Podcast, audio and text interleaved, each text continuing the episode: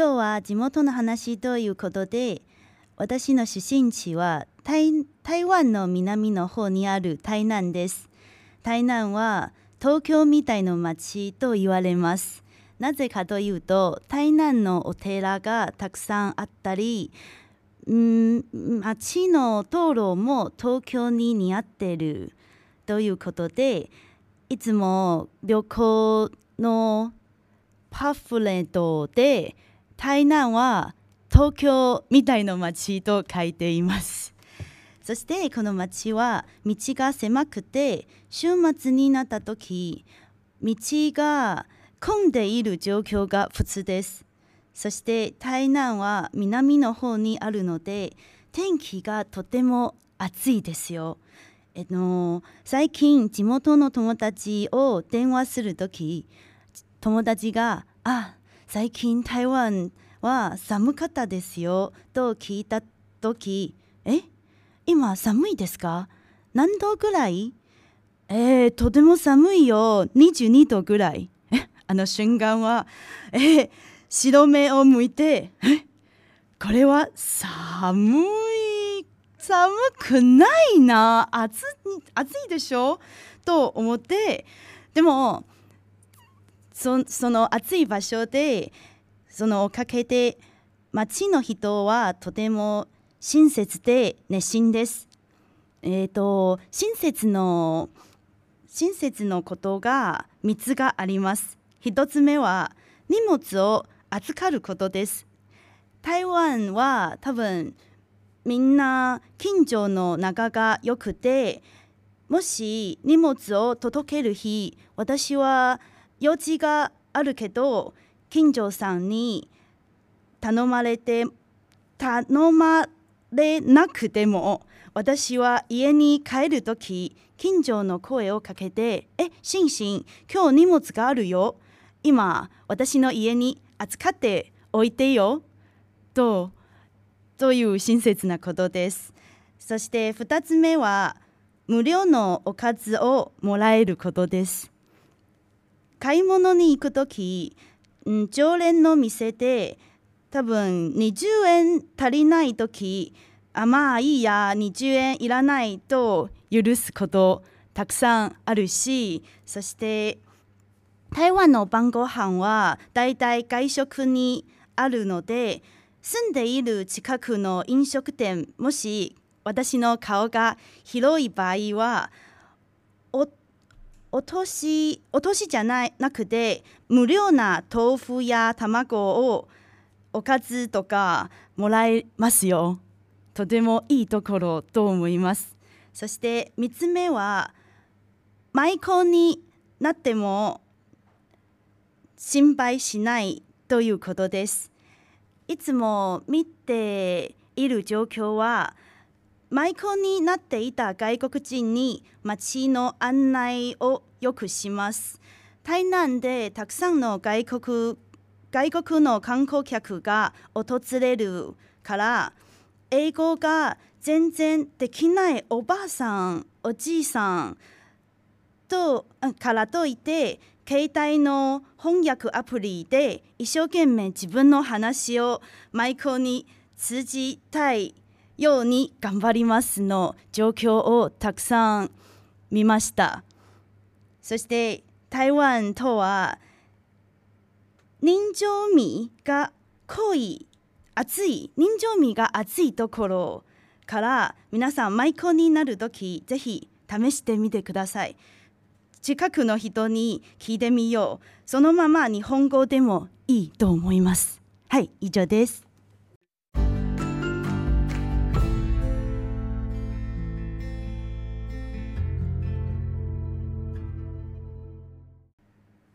ようございます。村川葵です。今日は地元の話ということで私の地元東京都町田市について話そうと思うんだけど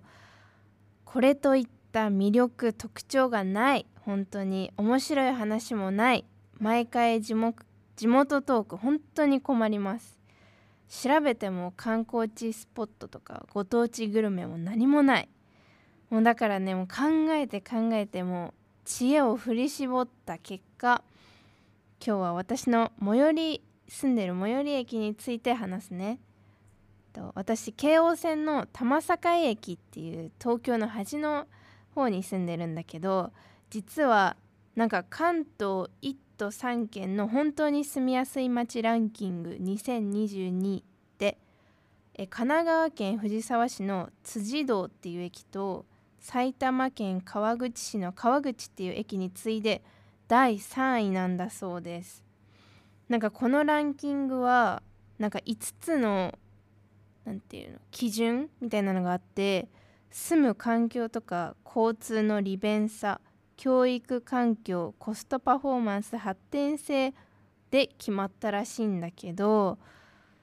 どうなんか住んでてそんな住みやすいって思ったことぶっちゃけなくてなんか3位ってどうなの？ぶっちゃけみたいな。住みたい街ランキング3位とかだったらめっちゃ嬉しいけど住みやすい街ランキングだよ。しかも3位微妙。なんか友達とかもともよく話すんだけどみんな「ん？住みやすい?」ってよくなってて。まあ確かにね。よく考えたらコンビニもいっぱいあるし飲食店もいっぱいあるしスーパーとかホームセンターとかもちゃんとあるしあと何といってもそうコストコがあるんだよね。みんなコストコとか年中行かないでしょ。行くってなったらなんかお出かけみたいな一大イベントみたいな感じでしょ。でもね多摩境に住めばコストコ年中行けるよ。もうなんなら毎週行けるからコストコ好きな方は是非多摩境に住んでください。でねあとまあ新宿まで乗り換えなしで行けるからまあ不便さはない。でもかといって便利でもない。新宿まで1本で行けるって言っても40分はかかるしね。まあ不便ではないし空気きれいだし何と言っても地元好きだし喜んでおきます。ということで今回は私の地元の話をしたんだけど最後に一つだけ私日本全国民に声を大にして言いたいことがあります。よく町田って東京って言われるのね。いや町田市は東京です。神奈川県町田市じゃない。東京都町田市です。そこんとこよろしくお願いします。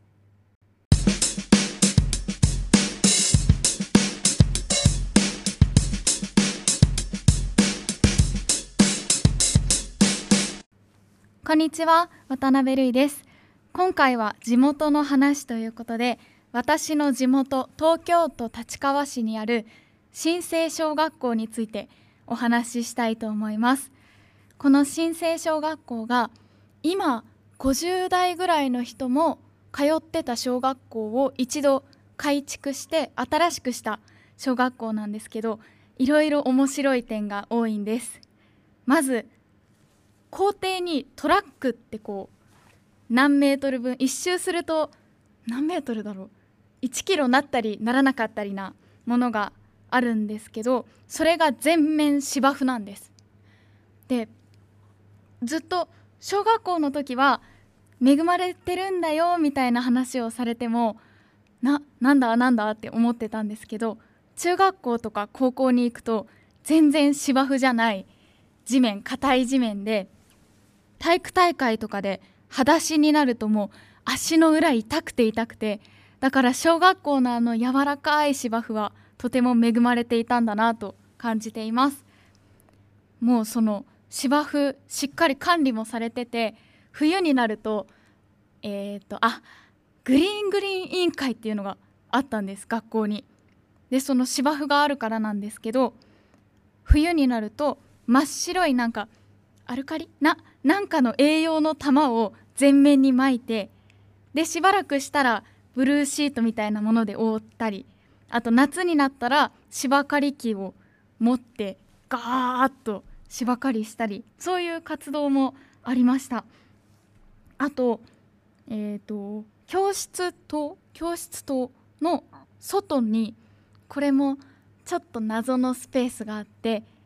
なんだろう砂場みたいになってるんですけどそこにガラスの破片がいっぱい散らばってるんです。なんか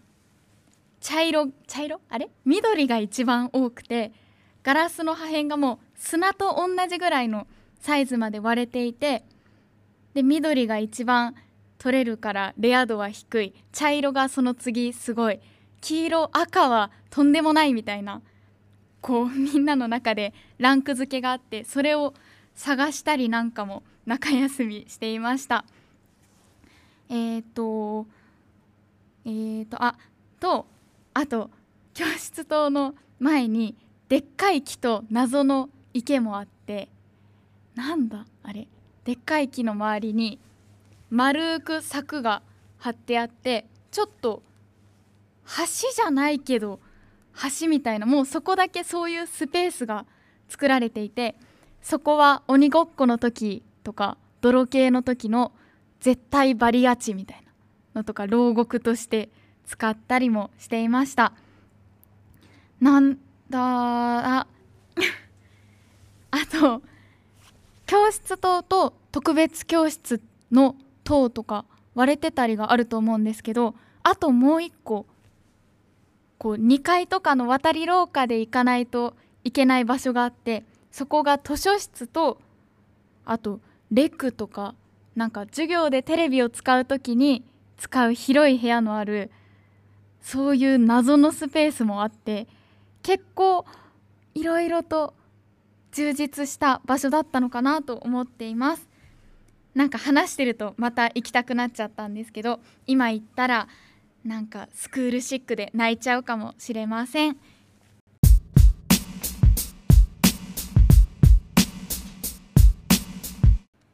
こんにちは。神奈川県といえば観光地として横浜の中華街やみなとみらいや鎌倉の海江ノ島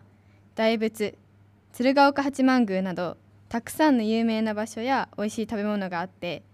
私もあの高校時代に放課後にいわゆる放課後 JK という海に行って写真を撮ったりたくさん青春をして本当に地元に誇りを持っていて大好きなんだけど神奈川県にはあまりなくて他の県に憧れというかちょっと羨ましいなって思うことがあるんです。それが方言なんですよ。これは本当に人それぞれかと思うんですけど私は方言にすごく憧れがあって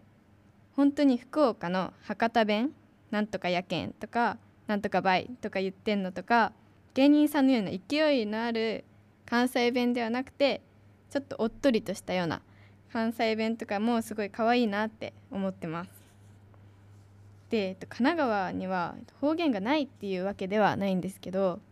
例えば「なんとかじゃん」とか「なんとかしたっけ」「なんとかっしょ」みたいな全国的に浸透しててみんな使ってるような方言しか方言っぽくないような言葉しかないのが多いです。で湘南の方で言うと「なんとかだべ」って SMAP のあの中井さんが広めたんじゃないかって言っても過言ではないような方言があるんですがあんまり横浜の方の人は使ってないので神奈川の方言と言えるのかなって思うんですけどで、えっと、今回ちょっと気になって調べてみたんだけど「ごまかす」っていう言葉のことを「あやかる」って言ったりとか「久しぶり」を「いさしかぶり」とか「捨てる」って言葉を「うっちゃる」とか言うらしいんだけど全然聞いたこともないし喋ってる人も見たことないです。で、えっと、そういうのないので羨ましいなって思ってます。ということで、えっと、自分が方言じゃないと思っててもなんとなく普段使ってるかもしれないので是非気づいたら教えてほしいなって思います。